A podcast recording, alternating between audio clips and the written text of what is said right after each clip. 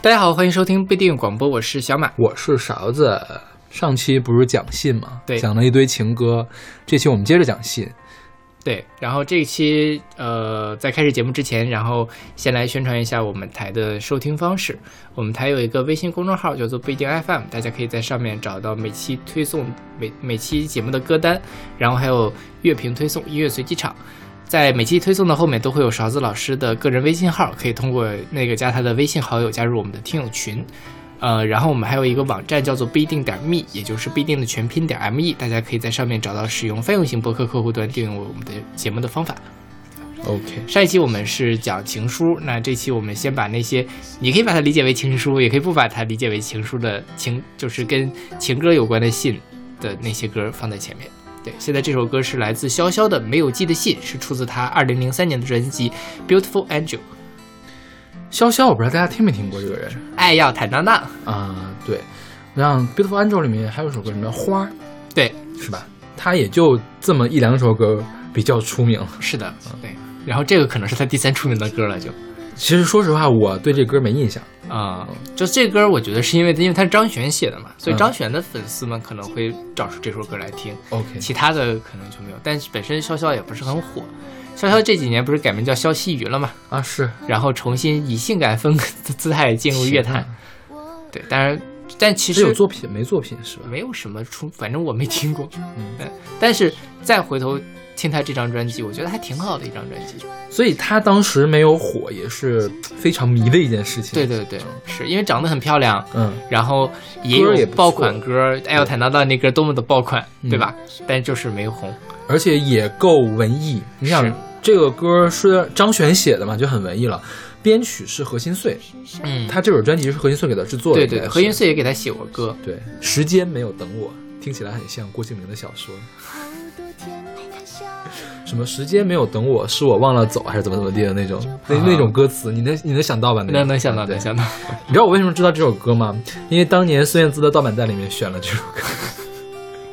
孙燕姿的盗版带帮你认识了好多港台不不红的女歌手。没有潇潇，我当时认识潇潇，当时有，呃，宣传力度有多大呢？就是我每次放假回家，周六周日中午在电视上都可以看到潇潇的歌在滚动的播放。嗯哼，爱要坦荡荡吗？不是花花儿对，嗯主要是花。嗯，我觉得《爱要坦荡荡》是后来《好声音》给他搞火的，嗯之前也没有很火了。是，对。然后这个歌讲的什么呢？这歌呃，你可以把它理解成是写给自己写，就是喜欢的人的一封信。嗯，但我自己也可以理解为是，其实就是有点发牢骚。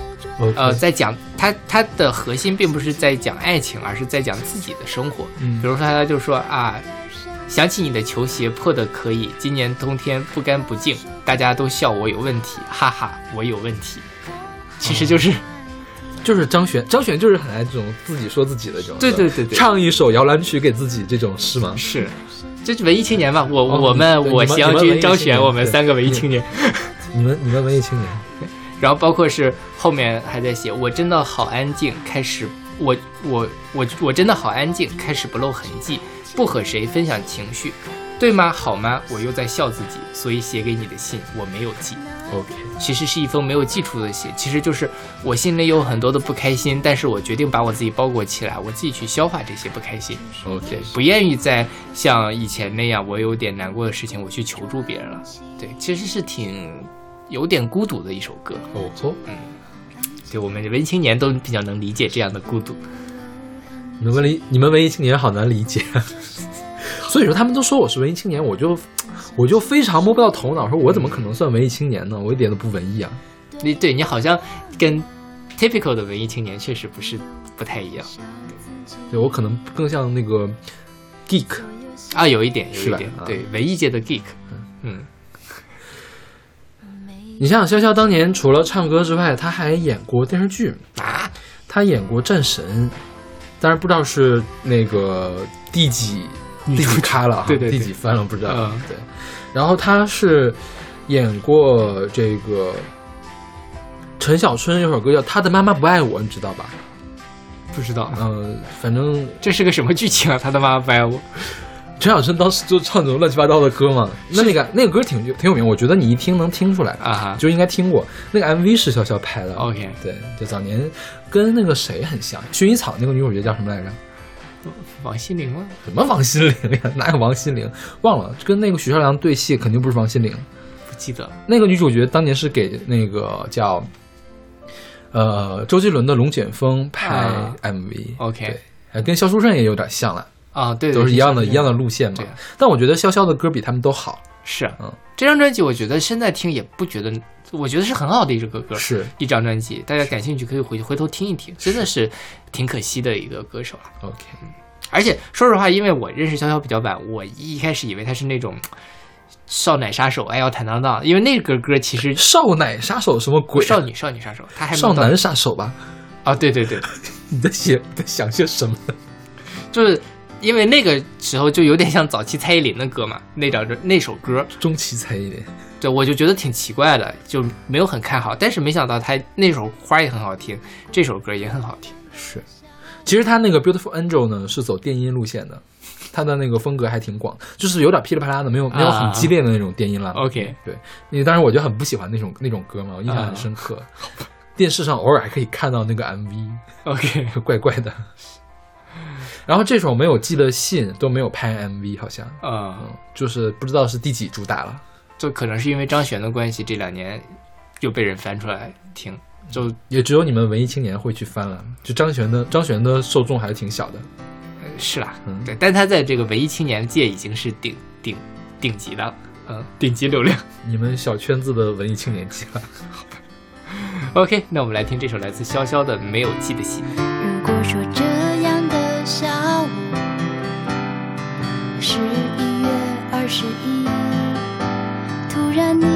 笑声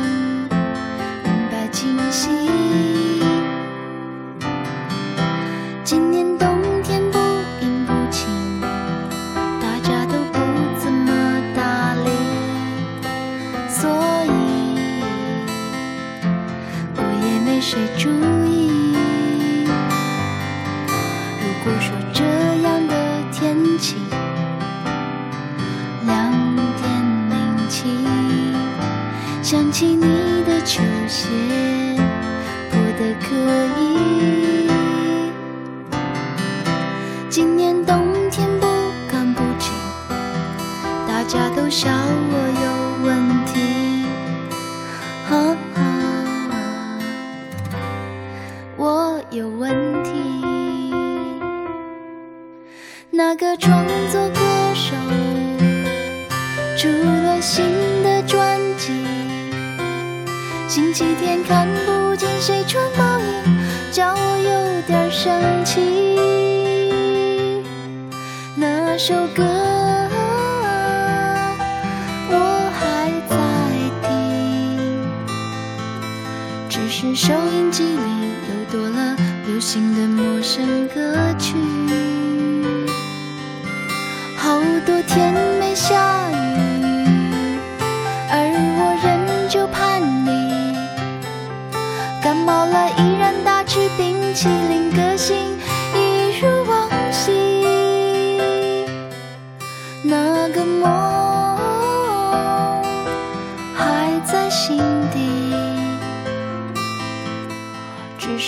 什么？我似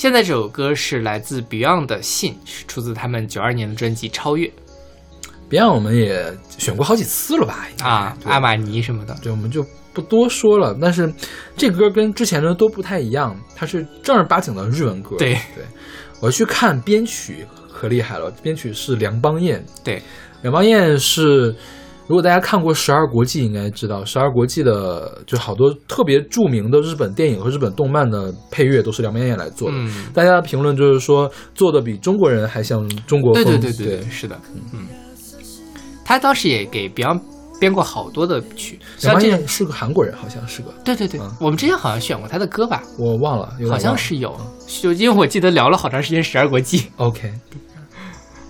然后这个歌其实它也有一个这个粤语版，叫做《可遥望》。嗯对它这个遥望其实讲的是那个去国怀乡的一个感情，因为 Beyond 是九二年的时候去日本发展嘛，然后呃在那个时候也写了很多的歌，对他的那种家国情怀以及他在异乡再回头看，呃，所以他也遥望里面其实是写给他的歌迷的一首歌。然后在这个里面，这个呃日文版的信其实就不太，就他就会写的更朦胧一点，他没有一个特别明确的指向性。你可以认为他是写给恋人的，写给歌迷的都没有问题。对。然后我自己对这个歌的理解就是我，我理解是一封，呃，已经寄不出去的信，可能我要寄信的那个人已经没办法收到我的信了，是这样的一个情绪。什么叫寄信的人没有办法收到？哦，就是就是我，就是可能我我我想寄给把这封信寄给的那个人，他可能已经去世了，或者是 OK 因为地理上的太远，就没有办法得到我的消息了，OK 这样的一个感觉。然后这个 Beyond 他是这个九二年去日本，很还没有发展的怎么样呢？然后这个黄家驹就坠台了嘛，在日本，OK 呃，也是他们事业最后的辉煌了。这两年，是。说起这种因为距离太远或者怎样没有法联系，现在基本上是不可能的了，是不是？就是自从自从我们的这个就是互联网发展起来之后，是只只有特别极端的情况，比如说，比如说我如果是个记者，伊拉克打起来了，可能那那就太少了。对对对，在日常生活中很难遇到这样的事情是，即便是像现在，呃，就是我昨天还是前天跟这个一个本科同学出去喝酒，他就说是他在路上看到一个外卖小哥或者是什么样，他就在那个天桥上拿着手机跟他这个。不知道在跟谁说话，但是他说的是什么？哎呀，这个手好脏啊，不要随便乱摸。其实应该就是跟他的儿子或者女儿，应该是小孩在说嘛。嗯其实你想，现在再过十年前、二十年前出来打工的人，你跟家庭打个电话嘛，这就就对，但是都没有现在这么方便嘛，嗯是吧？现在是随时随地的，你你不仅可以听到声音，你还可以看到那个画面，所以像这个歌里面写到这样遥远距离没有办法得到对方讯息这样的感觉就很难，除非是天人天人两隔的状态。就是说，可能现在，呃，年轻人们更年轻的人们没有办法去在歌里面找到共鸣了，是吧？就体会不到比。较难。是是是，对，就是体会不到为什么人要写信，嗯，为什么这个，甚至于我觉得可能年轻的小孩都不太能理解油桶这个东西为什么还要存在。OK，油桶现在存在的意义不就是寄明信片吗？啊，是的，寄明信片还是很很重要的一个因为要仪式感嘛。是。对虽然对，我觉得寄明信片就是现在的人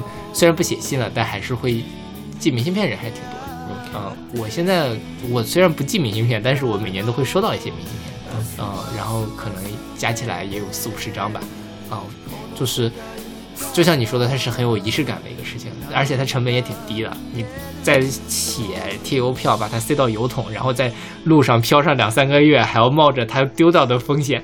今年有两个人都说给我寄的明信片，我到现在还没有收到，已经快过去半年了。OK，哇，好办法，以后我就说你们寄了，但是是邮丢了。不行，你得先给我拍张照发过来。哦，这么回事。对，我要存档。对，这个其实就是已经是有一点它的意义性大于它的这个实际的功能性了嘛，对吧？OK，就是一般都是说，哎，小马，你的地址是哪儿？我给你寄封游戏明信片，嗯然后就把发过来。但是如果你要是真有什么话想跟我说，你直接用微信就可以告诉我了，对吧？是，但是也挺好玩的，我觉得它很古典，嗯嗯，它是一种就这个现代人不太能体会到的古典的浪漫情怀。OK，其实我觉得，嗯、像信的消亡，或者是说，呃，因为现在微信多了，可能电子邮件都用的没有原来那么多，就是人在，呃，信的消亡导致人手写的能力变差了，是的，是吧？嗯，然后电子邮件用的少，导致人家导致人们说超超过一百四十个字的话的能力下降。对对对对对，是的，所以我觉得这个这这个能力还是挺重要的。嗯，我觉得咱们两个之所以，我现在没有手写能力，我现在手写字很难看。但是我觉得咱们组织大段文字的那个能力还是有的，对吧？那那毕竟我我每周还有两三千字的产出对呢，还是我觉得这个很重要，就是比如说最近是帮老板写本子嘛，嗯，哎呀，有些人写的本子真的是前言不搭后语，有点崩溃。我因为我要帮他们改，你就看人家他们写的那些毕业论文就知道了，你能一眼能看出来谁是练过的，谁是没练过的。对，这东西还是要平时你要不断的去写，然后不断的去思考应该怎么写才能够什么。我觉得写信、写长文章、写博客都是很好的锻炼的方式。但是，所以欢迎大家给我们投稿呀！对对对，对，要不然你们这个以后这个申请自然科技基金都申请不到。谁要申请自然科技基金啊？真是，本台的这个还是有很多的，啊，可能大家都毕业了吧，只有我还没毕业。你为什么要非得把我们台搞这么小众呢？我们是面向大众的。OK，好的，什么是自然科学基金？我都没听说过哎。好吧，好吧，好吧，以后你们写情书啊，也不一定，现在也现在直接就微信告白就可以了，是啊你直接买几个苹果，下面摆摆个心形，点点了个蜡烛就可以了。是，或者发个表情包就行了嘛，对吧？所以你告白就是现在已经这么简单了吗？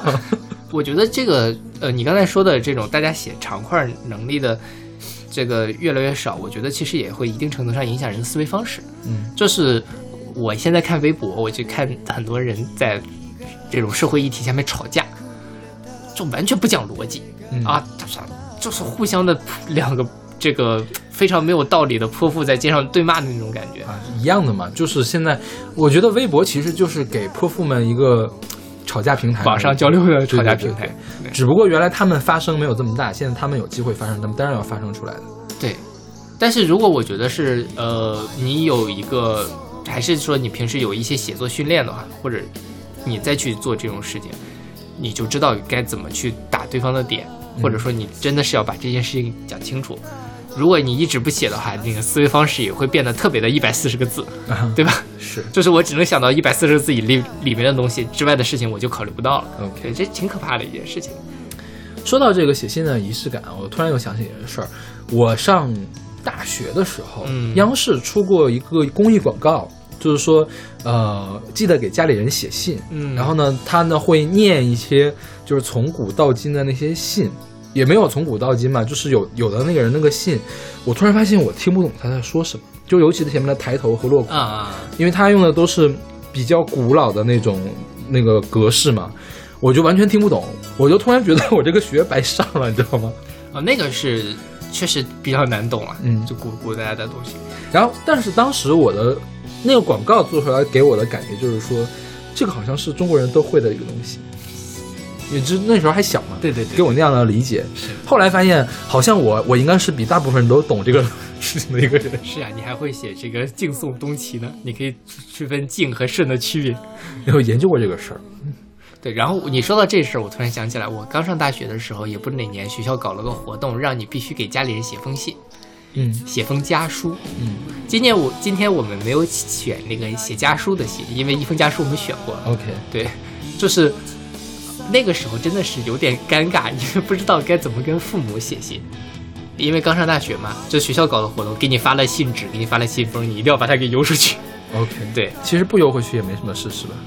但是那时候比较听话。就这刚上大一嘛，就觉得是不是这个辅导员会怪怪我啊？这个 后后来才讲是是 who who 他妈 care 你。OK，对，但就是在这样的被逼迫着你去想要跟家里人交流的时候，回头再去想想自己的生活，或者想想跟父母的关系，我觉得也是有益的。嗯，呃，它它并不是一件纯粹的形式主义的一个东西，你要真的是想要用心写，还是可以收获很多的一个东西。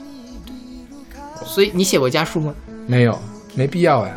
那倒也是，而且我觉得这个东西我，我自己在这边觉得尴尬，我父母可能会觉得更尴尬。不知道那封信他们还有没有留着？估计不会留的吧？留着干嘛呢我猜会留着，会留着我我哪年回去问问他们。？OK。然后还有一个事儿，你交过笔友吗？没有，我交过笔友。哎，笔友也是很重要的一个东西，写信。嗯，呃，你怎么交到的？豆瓣儿，豆瓣儿有小组，就是我们交笔友吧，在小组，啊啊啊对，就随便挑了一个人，啊我用邮件给他交的笔友，啊，嗯坚持了多久呢？两三次吧，哎，以为是什么因为没有什么特别多可以写的东西。啊哈？嗯因为现在其实给大家倾诉的场所太多了，你可以在朋友圈里面说话，你可以在微博里面说话，就好像没有什么必要，必须要去通过一个远方的陌生的笔友来是，而且也没有什么耐心去听远方的笔友讲一讲他的故事。是对，呃，因为故事是可以讲的，你可以讲的故事无非也就是这么一点儿，我觉得写两三次就完了，对，是吧？你说你的一生能有多精彩，能跟人家聊个没完没了呢？是，我觉得我的人生都已经够精彩的了，那也就这么回事儿了。对对对对对对，就是呃，所以你看那个《你好，之华》里面，他就是在展开他写信的时候，其实就是周迅每次给陈豪写信都在写，哎呀，我今天这个老公弄回来两只狗，我觉得他一定是针对我。今天我婆婆在我们家住下了这是不是这个我老公还没有消气啊？怎么的？是啊，你这些你开一饭否？你开一饭否，好多人来关注你了，不是的，对，就是这些鸡毛蒜皮的事，好像也没有必要非要在写信的一个状态下对去做。所以我觉得这是岩井俊二，他因为我觉得他是要写想写信，但是在当代社会下，他必须营造出这样一种。呃，我没有办法通过微信跟你联系，我只有一个你的地址，我们再来通信这样一个结局。否则的话，这个故事就根本就不能成立了。就是在是现代社会，整个写信的故事就是不成立的。嗯，我觉得呢，呃，用微信联系跟用微博联系还是不一样的。就是微信、微博、微信的话，基本上都是认识的人，那就是你说这话，你需要考虑后果的。对，然后陌微信上呢，微博上或者是饭否上，会有一更多都是陌生分人都不认识。对对。就是大家会从一个陌生的角度来看，就更像是笔友的状态，是是是，嗯。对。就大家也不会没事儿在那个 班级里或者是办公室里说啊，我们来互相写信诉衷肠吧，神经病。不过我我觉得那次交笔友还挺有意思，反正就我们回复了那两三次嘛，再就没有联系了，也嗯还 OK 吧，也挺有趣的。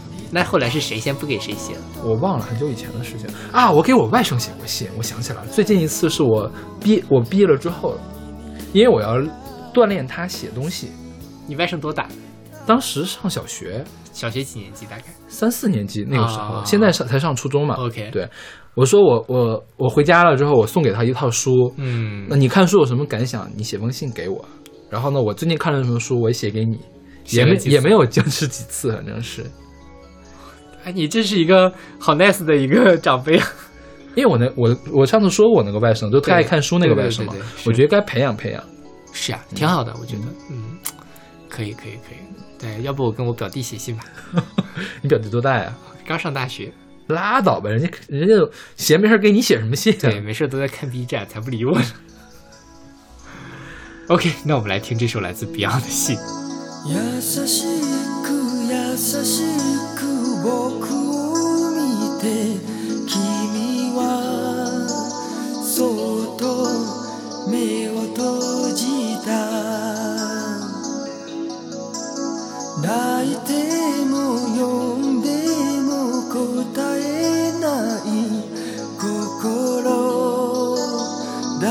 が残された。光が差し込む3月の朝。時は君だけを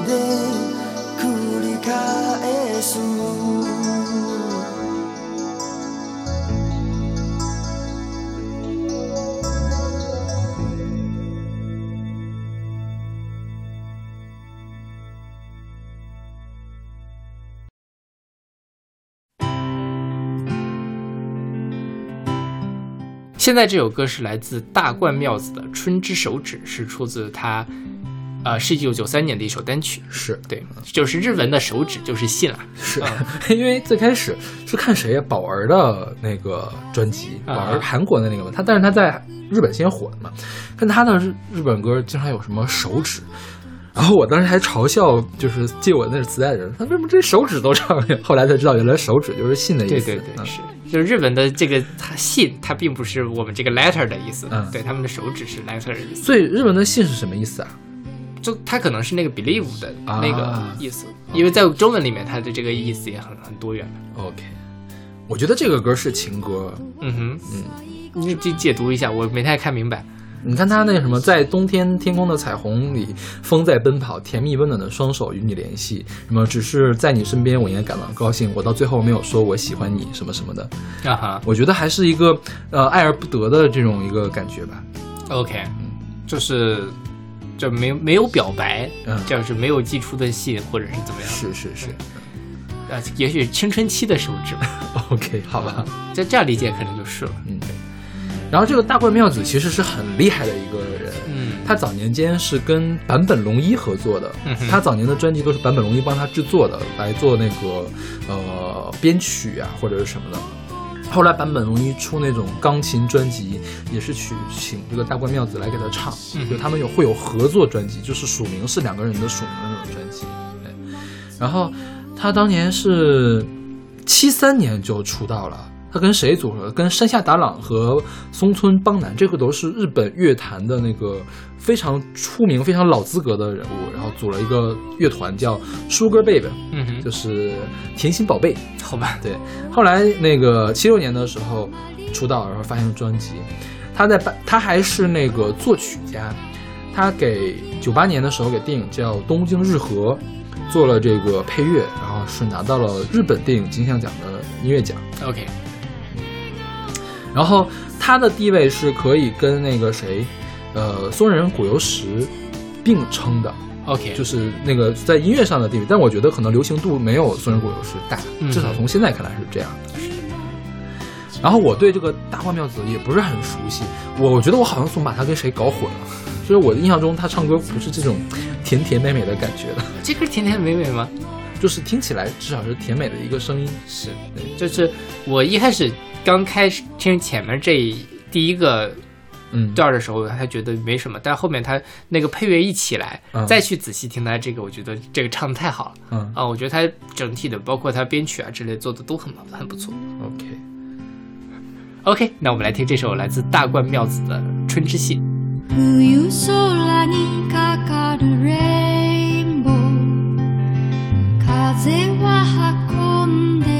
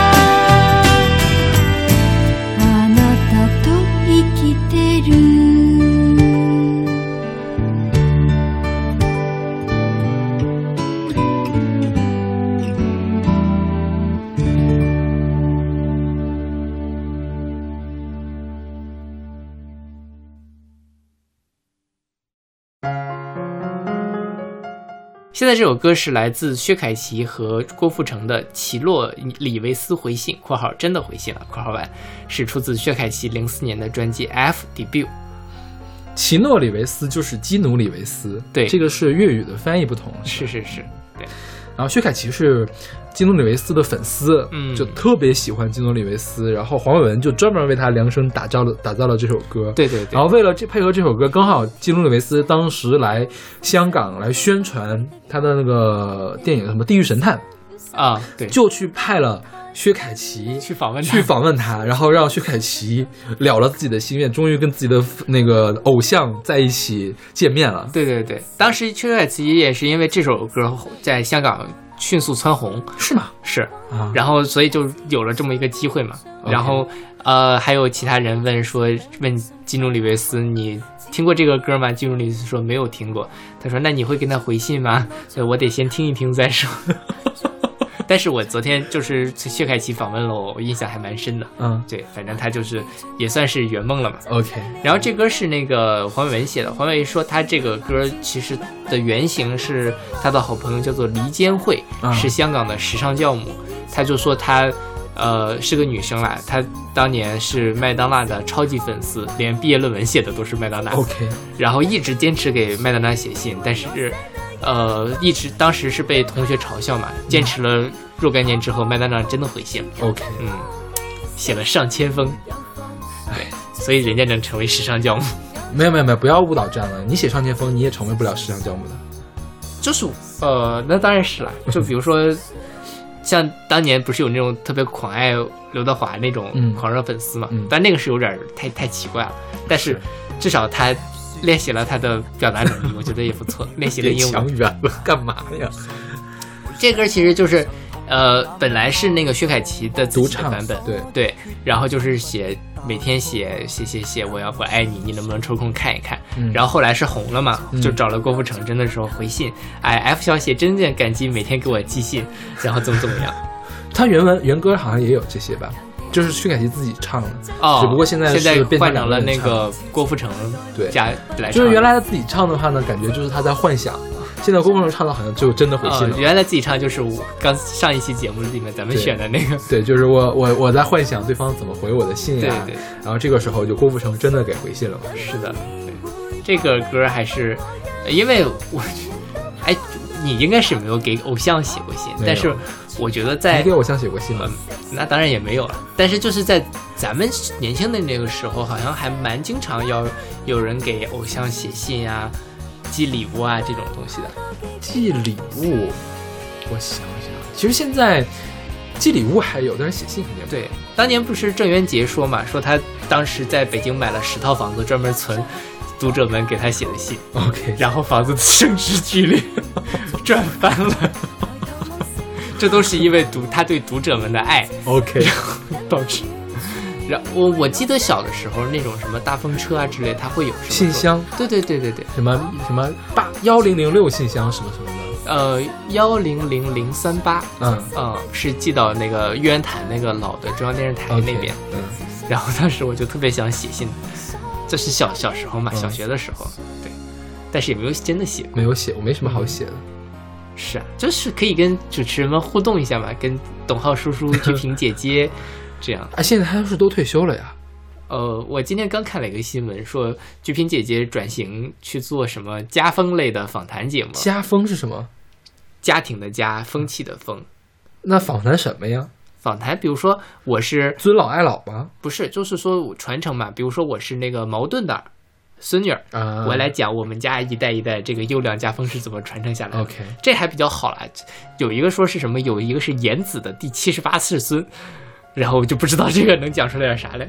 今天中午我刚看到的一个新闻，行吧对，说孔子的一百二十多代孙，然后讲讲孔子的家风，这种感觉，OK，有点扯啊。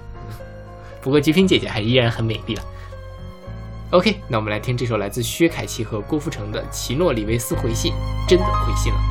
天天寫封封寫滿六百句的我愛你，寫了十年從未覺得太乏味，心酸最後收得到答复，何理換美不美？K 先生可否助你十八秒鐘看看信？如果你認同人是有需要做夢，給我寄贈簽名的信封，只要一封。繼續被動來做普通的大眾，實在沒有用，情願不怕面紅，頑強地進攻，爭取你認同。才年年月月晚晚朝朝密密寄信，明知我們隔着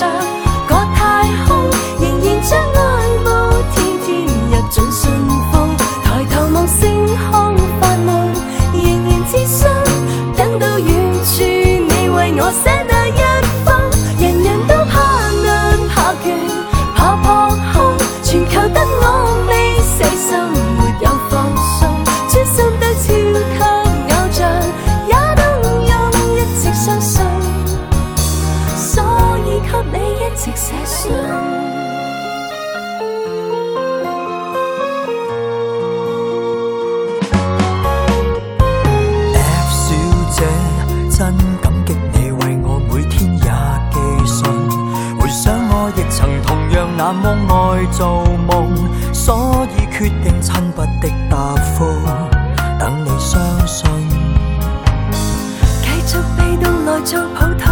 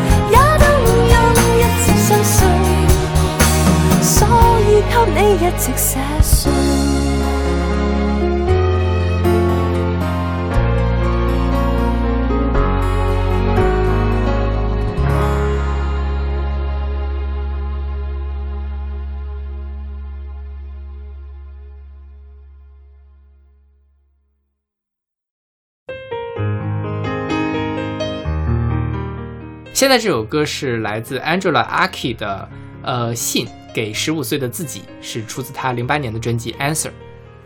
这个 Angela Aki 是一个日本人，她是一个日本和意大利的混血。是对然后呃，这首歌其实讲的就是写给十五岁的自己吧。是现在写给当年的自己，对对对要鼓励当年的自己怎样怎样，是首很励志的歌，是吧？是非常非常的励志感人，就是很治愈。就很很鸡血，也没有也没有很鸡血啊，就是我觉得还挺好，挺感动我的。你看了这个 MV 吗？没有？这个 MV 它就是找来了一堆人，就是说，呃，说一下你的梦想是什么，嗯然后最后说，呃，不是说你现在正在干什么，然后说一下你的梦想是什么。就是 OK 对，就是我觉得就是他这个目的嘛，就是说让你看清你自己的现实，然后看清你自己的梦想，不要忘记你的梦想。对，而且就是他在这里面有有几句话还挺感动我。他说，有些事情要对十五岁的你说啊，自己要走向何处，这样的问题只要走下去就会知道答案的。嗯因为我自己感觉，我最近也会想，我当年十八九岁、二十岁的时候，人生很迷茫，觉得没有出路，然后学习成绩也不太好啊啊！我本科的时候，哦呃，就是因为在清华这种地方，你很难出头嘛。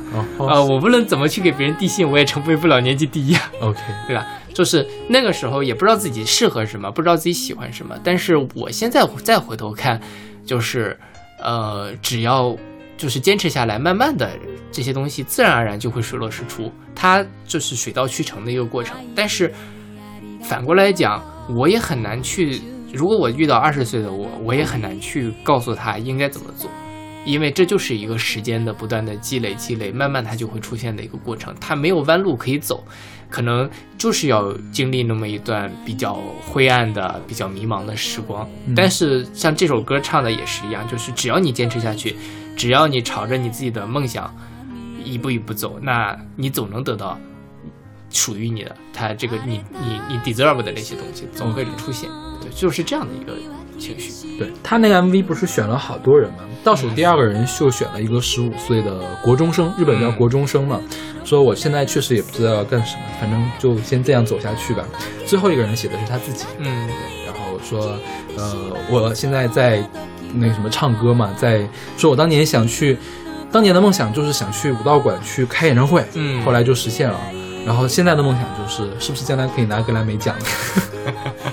反正可以想一下嘛。是啊，对对对。反正整个的，因为他歌也写得很温馨，然后歌词也很励志，就还挺那什么的。是的，非常好的一个歌，我非常喜欢这首歌，就是听到会哭的那种，啊啊啊啊，有这么有这么喜欢呀？呃，就是很感动啊。我我不知道，因为我是特别特别能体会到这种十五岁的人，我和二十五岁的我和以后的可能更更久之后这种心态的变化。但是那个时候自己的那一点点的青春迷茫，或者说什么，我觉得也挺可贵的。就是我熬过来了，那个时候我可能是有点可爱，现在我是更成熟的。那这两种状态都是我很喜欢的一个状态。嗯然后这个歌有很多很多的翻唱版本，我觉得这歌是不是一个日本国民曲啊？然后在各种是翻译翻唱的版本都很多。其实也到不了国民曲，因为毕竟是零八年才出现那首歌。OK，然后国内最著名的翻译是刘若英来唱的。对，后来王俊凯翻唱了刘若英的版本，OK，唱的还可以。嗯，这歌就因为也励志歌嘛，也没有很难。对对对对对，就是呃，反正王俊凯那个版本下面都是夸王俊凯了。OK，啊、这我觉得唱的也还不错。然后说一下这个 Angela 这个人吧，嗯，这个人他是日裔混血，他三岁的时候就开始学钢琴和各种乐器，然后呃九二年的时候，他七七年出生的，九二年的时候就上高中的时候移民到夏威夷去了，然后呃后来又移民到了华盛顿，就在华盛顿大学主修政治经济学，辅修音乐，嗯啊，所以也是半科班出身的，相当于是。然后参加音乐活动还去白宫表演过合唱团啊白宫去合唱团表演过。然后九七年的时候，因为看了那个 Sarah Mic McLachlan 是加拿大的一个歌手的演唱会，决定我要开始唱歌，然后就先在零零年的时候在美国发行了一张专辑，现在已经绝版了。嗯哼，然后就在 Live House 去做现场，就就在 Live House 那现场那段时间，他还是很痛苦的，嗯因为那个 Live House，你想大家都喝酒，就臭气熏天。他说的，因为他这个 MV 前面有一段讲，就是讲述当年在一个臭气熏天的 Live House 里面做做现场，然后经常被人家那个强行打断，然后被人家大声训斥，但是就是碰到了一个广告人、广告经纪人。就把他给发掘出来了，然后先给什么唱了广告曲，然后稍微就有点名气了。后来回到了日本，继续在那个 Live House 做小型的演出，直到零五年的时候，他就那个换了现在比较清爽的这个造型。他现在最主要在戴个眼镜，对对对，然后会弹钢琴，自弹自唱，然后就是给《最终幻想》唱了一个插曲，叫《Kiss Me Goodbye》，《最终幻想十二》唱了一个插曲，然后一下在日本就算火起来了。然后过了一年，就在 NHK 上去演出了，啊就红红白歌会去演出了。然后又过了一年，就去武道馆开了演唱会，相当于是了了心愿嘛。OK，然后在一三年的时候，他宣布我要暂时无定期的那个停止活动，嗯。我要去进修，进一步进修。然后现在就是最后一本专辑是一四年出的，OK，这也是一个很励志的故事啊。是。啊，所以我觉得他，所以写这个歌，他是很有根基的一个东西，对对对。是一个真事儿嘛，相当于是他不是人生一帆风顺的那种，对。他也是经过自己不断的打拼。是。就还是引用一段歌词吧，无论到了何时，悲伤都是无法绕过的。微笑吧，面对目前的生活，活在当下。我以前觉得这种活在当下这种鸡汤特别的恶心人，但是我现在觉得好像就是这么回事儿。我慢慢变成了我当年非常讨厌的那种鸡汤灌输者，但是我现在是真的信这些啊。这个给之前的自己写信，这事儿谁都做不到。但是有一种东西是可以给之后的自己写信，啊，而且很常见，时空胶囊。对对对对对，你有试过这种事吗？那倒没有了。如果如果你要写时空胶囊，你会写什么？我很我不知道哎，我现在其实，我我觉得我的未来没有那么大不确定性了。如果比如说我十六岁的时候给嗯往后写，我可能会好奇我十年之后会你会把什么留下去呢？其实时空胶囊最重要的是你，你把一东西埋到那个里面去。会把什么送给你将来的自己呢？不知道哎，我也没考虑过这个问题，我是突然想到这好个事儿。好难想。我觉得没有什么，我现在好像也没有什么想要跟十，比如说十年之后的我表达的，也没有什么要送给他的东是，西，没准二十年之后地球就毁灭了呢，是不是？也也挺好的。不是说那个再过多少年，华北平原就会变得非常不宜居吗？嗯，啊，对对对，最近看到了好多这样的东西，也不知道是真是假，我觉得反正也不是我们能控制的事情，是啊，这就是另外一个故事了。对对对对。OK，那我们来听这首来自 Angela Aki 的《信给十五岁的你》。背景この手紙読んでいるあなたはどこで何をしているのだろう15の僕には誰に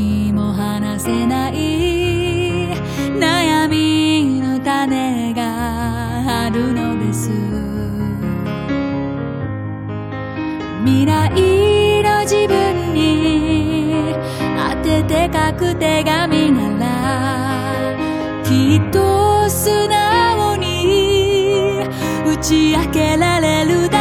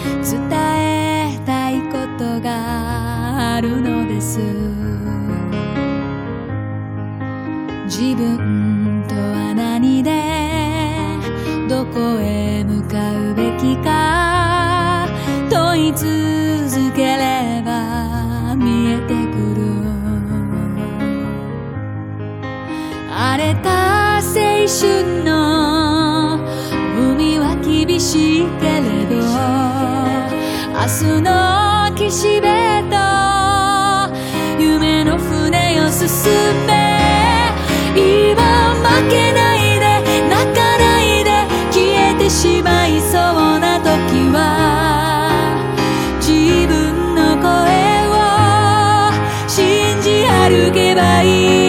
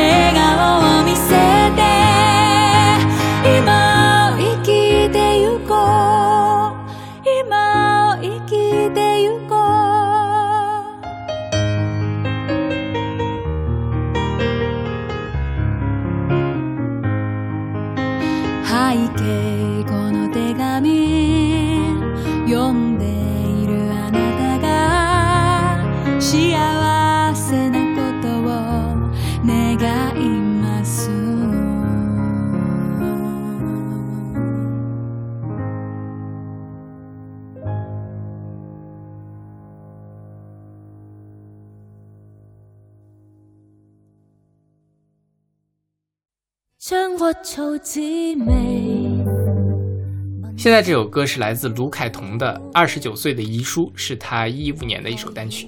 是，我觉得遗书应该是最让人伤心的信了。是的，嗯，对，尤其是卢凯彤的这首歌。是卢凯彤今年不是这个跳楼自杀了嘛？对，然后就翻出来了他这首歌来听。他这个是卢凯彤是八六年出生，呃，一五年正好是他二十九岁。OK，然后他之前是经历了一段时间躁郁症比较严重的状态，然后，呃，一五年的时候觉得病情稳定，重返歌坛，黄伟文给他写了这首歌，嗯意思就是说我要跟过去的自己告别，嗯我马上要迎来我的三十岁，三十岁是一个更更新更广的一个新天地，嗯这种感觉。但是很遗憾的是，他没有熬过去，嗯，对，今年就自杀了。所以我觉得，呃，再看他一五年这首歌，还是挺，其实他是，呃，有一点浴火重生的感觉吧。嗯至少对于当时的卢凯彤是这个样子，他是想要去把他的那些过去的不愉快、那些遭遇的东西，慢慢的这个消化下来，然后挥挥手告别这字头，今天起快乐我自求，将漆黑当作发放烟花的前奏，写首歌庆贺转字头，这双手决定以后不发抖，捧着吉他救地球。OK 其实是那种很 ambitious 的一个嗯东西，或者至少是他自己想要给自己加油打气的励志的东西，但是没有想到后来还是没有真正的战胜这些事情，OK，挺遗憾。因为卢凯彤说是今年会出专辑的，嗯，我其实还蛮期待他的新专辑的，因为他上一张专辑我就很喜欢，就是那个得金曲奖的哦，对对对，那本专辑是是越听越好，那个也是，嗯，哎，所以这个写遗书这种事情，当然这个歌不算是，其实不算是遗书了，它是一个跟过去的告别信，我觉得对。其实这个歌曲里面讲遗书的是也挺多的，嗯。啊、这我应该还选了另外一首这个日本的那个，也许没没选进去了，但反正就是大家如果真的想把一个遗书写进去的话，都写到歌里，他都不是真的不留恋生活了是啊、真的不留恋生活要什么的，他就不会发歌再讲这些事情了。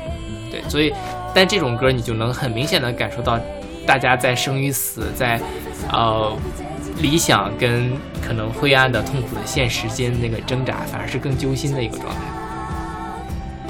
你有见过，就是你有认识的人或者认识的人认识的人自杀的事情吗？一时想不起来。就是我们我们所是有这样的人，就是在比较久之前的事情。那个有个学生也是好像是科大少年班的，就是我觉得他还是可能是有抑郁症的问题，然后他实验做的也不是很顺，然后他就自杀了。他自杀呢是自己合成的氰化钾，嗯哼，对，他的遗书上你知道写了什么？写了第一，我自杀跟我的导师没有关系；第二呢，我哪个瓶子碰过氰化钾，你们不要碰。嗯，对，他的遗书写的是这样的事情。就没有写别的了。对，那就这个世界上没有什么值得他留恋的，或者要就是没有什么可以托托付的事情嘛。对对，不，说实说实话，自杀这种事情真的可能对于某些人来说真的是解脱吧。嗯，对，但还是作为一个旁观者来说，或者我没有办法真正进入到他的精神世界，还是会觉得挺可惜的。是是，但是我现在我觉得互联网上两方面的，一方面有有一点好处，就是如果你上网搜一些自杀的东西，它都会给你弹出一些什么自杀咨询热是线。是是是，对，我觉得这是一个挺好的一个进步，因为其实说实话，现在大家无论是想去怎么自杀，都会去网上什么。那如果你的这些信息渠道，包括你身边的人能够早一点发现的话，可能就能把它给拉回来。是对，但是另外一方面，现在互联网上还充斥着那么多的网络暴力，很有可能就把把那个人生生的逼上了绝路，也是有可能的。OK，对，就是还是要对别人善良一点吧，我觉得。OK 即便然后对身边的人还是要多关心一下，啊、就是找一些正确的方法也是要。OK，那我们来听这首来自卢凯彤的《二十九岁的遗书》。聞上又悲，不蓋掩我传奇，不只有焦慮，還有樂器，跟我走，苦遠地重生。童年若不欣喜，何況至今天起？人生，人人話知三張戲，不必太悲。揮揮手告別這枝頭，今天起快樂我自求，不想將畏懼當最知心朋友，寫首歌轻可轉字头，这双手决定以后不发抖，捧着吉他救地球。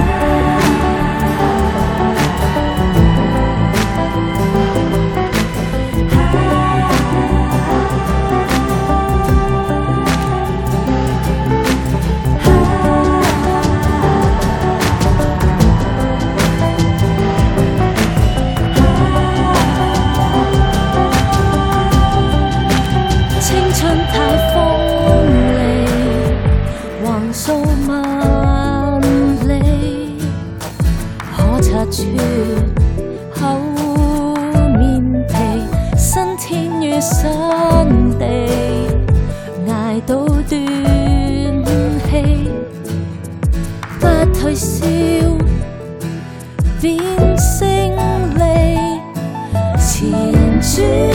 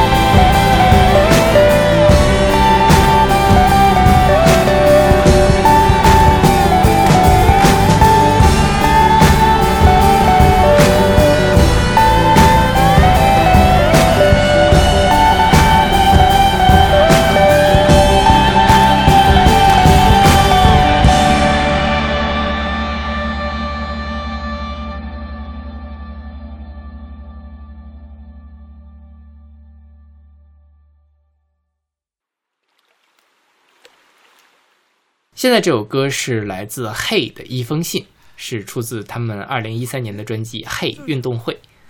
这个团就很神经病，我觉得。是的，他那个团名都很神经病。嘿，感叹号，感叹号，感叹号，对，三感就看着特别不像一个团名。是，结果我我我我前一段时间刚好是听到他们的歌了，后我当时压根儿就没有往他们是谁这个事儿上去想，我说又是哪儿冒出来一个新的团。嗯结果这做节目的时候一看，哦，李星宇和小老虎。对，还有一个叫磊磊，对对李星宇的歌我们选过，那个叫什么马戏团来着？鲸鱼马戏鲸鱼马戏团，对，是做那个音音就是氛围音乐，呃，轻音乐，对对对，轻音乐对轻音乐。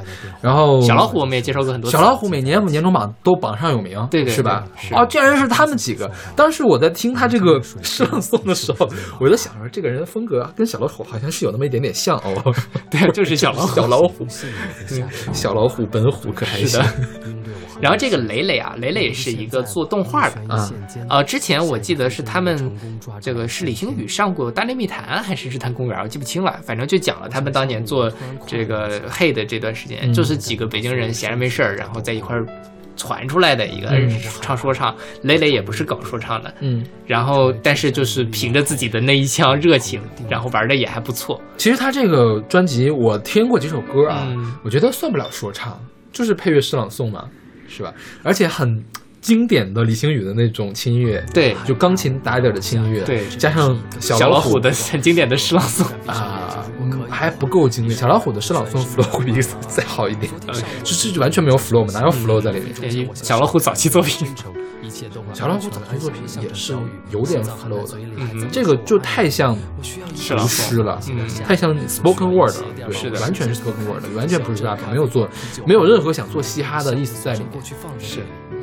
那个磊磊还唱过几唱了几首说说唱，就是比较一般的说唱水平。OK 对，但是考虑他是这个业余的，就业余的唱到那个水平就已经不错了。是嗯然后他这个嗨运动会是全都是只有说没有唱是吧？有唱的曲子吗？没有，没有，是没有吧？然后也挺怎么的说呢？这个设定挺有意思的，感觉像个童话，对，是吧？对对对，就是串起来。一开始是运动会，还有什么入运动员入场是是之类的，是是是，对，到最后又飞飞出来。比如说像这首《一封信》，它其实讲的是攀岩，啊，对吧？然后，但是他写的也很晦涩了。有人在就是在评论里面说是，呃，这个讲的是一个旅行者在一个瀑布的顶端发现了自杀者的遗书，啊在跳下跳崖之前那些对自己说的话。OK，我觉得他这个解读至少听起来是 make sense 的啊啊、放进去是可以理解。就是我很害怕，我不敢往下看，这不是一个可以说谎的时刻。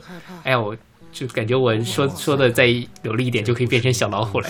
刚才这两句话读的不行，你的声音没有小老虎那个低音的部分强。是。小老虎的声音还是很好听的，对对对也不是小老虎也没有那么不堪了啊。因为小我很喜欢他，我觉得小老虎的声音特别的性感。OK 不要挂掉电话，抓紧然后包括他在这里面，就小老虎的歌词都会有一些金句嘛，一个就是这不是一个可可以说谎的时刻，还有一个就是，呃，心脏含在嘴里还怎么说我爱你 OK，啊，这就很经典的小老虎的这样一种感觉。对，就是有些人说小老虎都不知道自己在说什么那种金句，是吧嗯，我觉得很写的写的很好，这就是诗啊，我觉得。成功抓住一线天。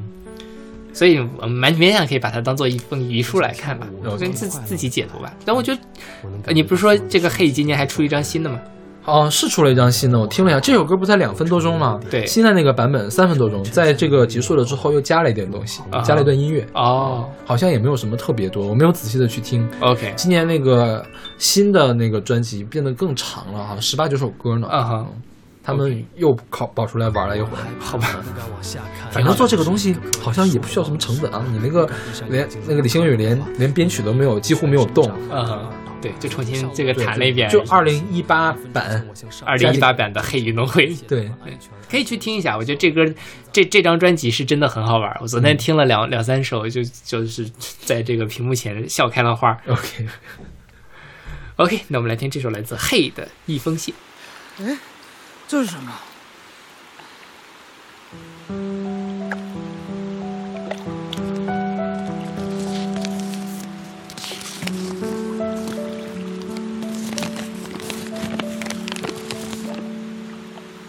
我很害怕，我不敢往下看，这不是一个可以说谎的时刻。我不敢闭上眼睛。如果可以的话，彼时彼刻我的全身长满了耳朵。请原谅我，请你不要挂掉电话，抓紧绳子把我们系在一起吧。放松点，朋友，我在跟自己说话，我能听见水声，你是不是在咬牙？会给你写一封信的，在下个快挂。我的嘴唇破了，鹰对我很感兴趣，不如就现在吧。命悬一线间，下一个飞身如果成功抓住一线天，我想跳个舞，突然快乐了起来。我能感觉到所有的身体都在抖动，我一点都不害怕。我成为一个点，成为衬衫的一粒纽扣，永恒的定住。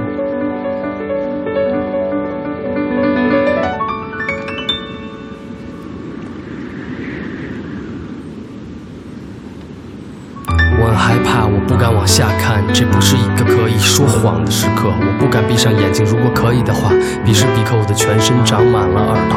昨天上午我决定了，穿上了鞋。一分钟前我向上看，变得真诚，一切都很安全，安详的像场小雨。心脏含在嘴里，还怎么说我爱你？我需要一把梳子放在鞋垫下面，我需要一个鞋垫把我世界隔开。小镇、咖啡馆、啤酒和鱼，准备一个箱子，锁上过去，放在这里。我把每个逗号都留在那里，那是一条路，节奏在我背后的口袋里。我会给你写一封信的，这不是一个可以说谎的时刻。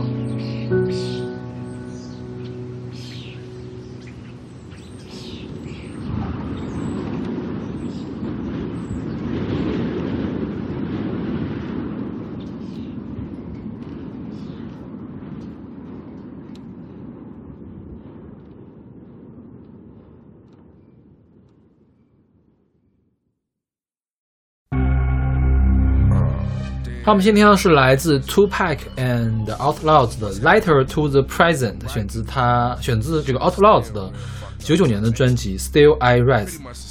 那其实也是 Two Pack 的一个精选集。是，这个他们算是一个这个 Outlaws 是 Tupac 呃叫发起的一个组合，但是九九年这个时候 Tupac 已经去世了。哦，相当于是 Outlaws 剩下的那些人，把 Tupac 之前的素材和他们合作的素材又重新混音出来的整死后的专辑。OK，所以他要把 Tupac 单独的拿出来。那时候 Tupac 已经去世了。明白了。嗯 Tupac 之前我们选过他的歌，忘了什么歌了，反正是介绍过。他是西海岸的音乐人，嘻哈音乐人，然后跟东海岸一直很不对付。西海岸有谁呢？Tupac，还有那个叫呃 Doctor Dre，就是艾米纳姆的老师。嗯哼嗯，东海岸是这个的 no 怎么读？这个词怎么读？not notorious 是吧 not notorious B.I.G. 就是臭恶名昭著先生，还有那个 P Diddy 就是吹牛老爹。OK，就这两家，本来这个 B.I.G 就是大个子嘛，就是臭名昭著先生跟 Tupac 这两个是好好哥们儿，后来就是因为两个人都红了，之后就出了点局语，然后两个人就就吵起来了。Tupac 之前曾经有一段时间是被被告说是强那个性侵性侵别人，然后 Tupac 一直在说自己清白，就碰到了仙人跳，但是呢陪审团还是判了那个 Tupac 的刑。就在审判的前一天，Tupac 在车上被人拿枪给打了。但是没打死，Tupac 就知道认为这个事儿就是这个臭名昭著先生和 P. Diddy 做的，然后他第二天后来接受审判，还判了几个月的刑。出了狱之后，被假释出来之后，就一直在 diss 这些人。OK 就两个人两边一直在 diss。啊后来 Tupac 也是在看完泰森的拳击赛之后，被人给打死了，谁打死的至今不知道。然后过了几个月之后，这个臭名昭著先生也被人用枪给打死了，啊谁打死的至今不知道。好吧，因为他们一个是西海岸的老大，一个是东海岸老大。Tupac 在阿米纳姆起来之前是吉尼斯世界纪录认定的最畅销嘻哈歌手。啊对，那个臭名昭著的第二，反正他们是谁也不服谁的那种，你懂吧？嗯对，反正就他们之间这个故事要说起来，我觉得可以说三天三夜的。对对。对是然后 Tupac 他的这个名字嘛，他的艺名叫 Tupac，他还有一个名叫 Mark Will。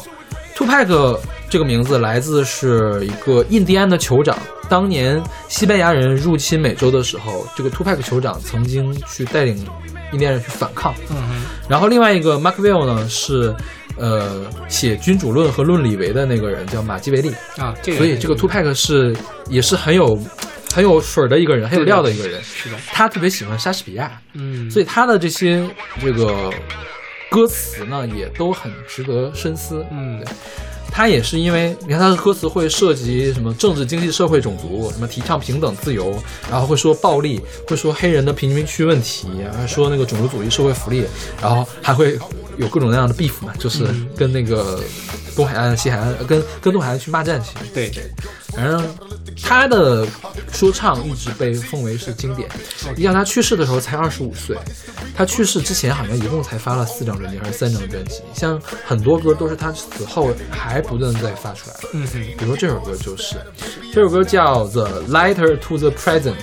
写给总统的信，对我们前面说了好多这种小家子气的事情啊，矫情的事情、爱情的事情，或者是自己迷茫的事情、自己将来发展的事情，终于有一个就是更加怎么呢？更加入世的一个东西吧，嗯对，更加有关怀这个世界的一个事情。是对，他其实这封信主要的核心嘛，这首歌的核心就是要求政府改善黑人贫民区的现状。是。我特意去找了，就是国外有一个网站叫 Genius.com，它会有很多歌词很全，然后会有很多人去逐字逐句的去评论这些歌词说的什么事儿。我看了一下，比如说他这个副歌一直在说这个呃 send more troops，就是派遣，我不知道这个 M O 一撇代表的是什么，就反正就是说派遣部队嘛，就是说这个副歌不断的重复说的问题就是说政府在解决黑人问题上就会干一件事儿，就是派遣部队，派遣暴力警察去解决这个事儿，从来不从根源上去呃讲。然后这里面还不忘去讽刺一下这个臭名昭著先生这些事情，说说什么 fuck the friendships I read alone，就说 就是之前咱俩这么好，最后你你不是该拿枪打我，还是拿枪打我 OK 对，嗯。然后就是说什么政府可以在中东去打仗，但是就是不会去花点时间和金钱来解决一下我们贫民窟里面的事情。对，就整首整首都是在说这个事情。这这是美国社会一个非常重要的问题啊。是，就是还描述一下这个贫民窟的生活，就是说，呃，因为各种设施都不全嘛，所以我们只能在黑暗的掩掩护下来生活。就是他其实歌词写的都是很精妙的，嗯就是你从里面是可以分析出来这些东西的。对对。就也有有很强的社会意义。然后他中间我觉得有一句是题眼，就说 I want to meet the president, but will he meet me？我要见总统，但总统见我吗？对，嗯，但这是九九年的歌啦。你想啊，现在这个应该是更更早嘛，九五年，至少是九五年的就是他去世之前的歌。但你想到现在，川普已经当上了美国总统，不是说有一个歌星还是谁过两年要选那个总统的吗？不知道。哦，反正我记得是一个。但是我觉得川普上了台之后，他的黑人政策未必会向着不是黑人。，我就是说这个，就美国总统的这个在社会中的形象已经变了。嗯那个时候可能那那时候克林顿吧，他是一个很标准的政客的形象，但是你看川普，包括现在可能有很多的明星也要去想选总统，他其实慢慢的没有那么的高高在上了，他这个权力关系变。哦，或者说他这个在公共空间这这个地位，他没有那么高了。现在川普也在 Twitter 上跟大家互怼，对吧？大家想去骂川普，他可能还要骂回来这样的事情，就是某种程度上，你们已经在 Twitter 上面 meet 了 OK 一样，对。但这是这个整个传播方式变化带来的一个后变化。OK，那我们今天就讲完了这八首跟性有关的歌。对，我们讲完了十六首了，前面还有八首呢。对对对，啊、我觉得可能也很难去再找机会给谁写信了吧。写写明信片也挺好，嗯，或者是我觉得明信片就不算信了啊，那倒也是，是吧？或者是刷发电子邮件吧。我觉得明信片根本就是说你出去带一个伴手礼回来嘛，我没有带多的产，我给你发个明信片，就这种感觉。对对是吧？是，然后如果有机会可以去写写电子邮件嗯。我觉得也算是挺不错的如果有机会可以跟我们投投稿呀可以练习一下大家的写作啊。对对对很好很好。这个如果什么可以跟我私信要我们的邮箱啊 对。我们可以不用私信啊直接加我微信就可以了呀直接投给我就可以了。太太没有仪式感了我们可以交笔友。Ok 那小马同学你什么时候给我投个稿呢？啊我们的这本期节目就到这儿我们下期再见。下期再见。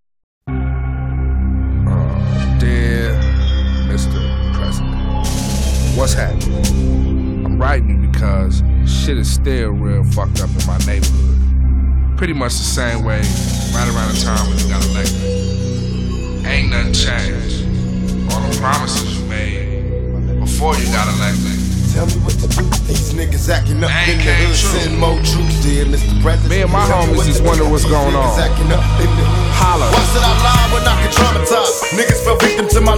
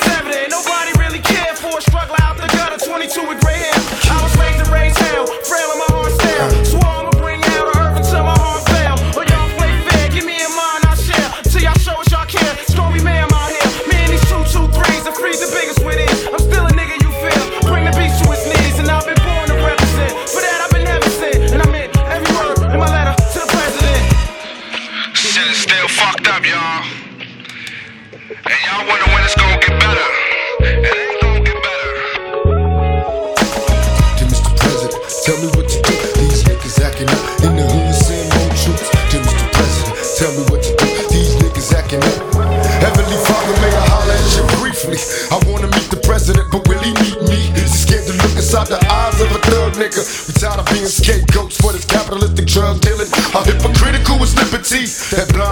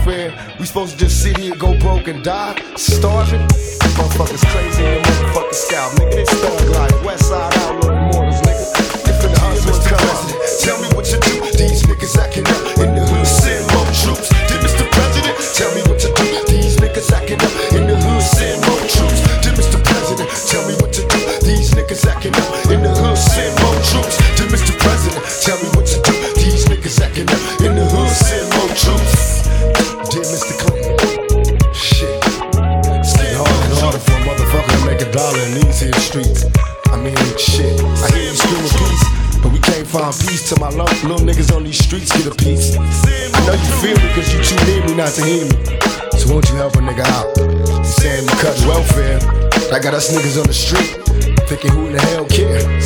Shit. Y'all want us to put down our Glocks and our rocks, but y'all ain't ready to give us no motherfucking dollars. What happened to our 40 acres and a mule, fool? Stupid. Think you got us looking in the loop. Trying to turn all us young niggas into troops. You want us to fight your war? What the fuck I'm fighting for? Shit, I ain't got no love here. You had to check all year. In the streets. Fuck peace. Niggas acting up in the hood, send more troops.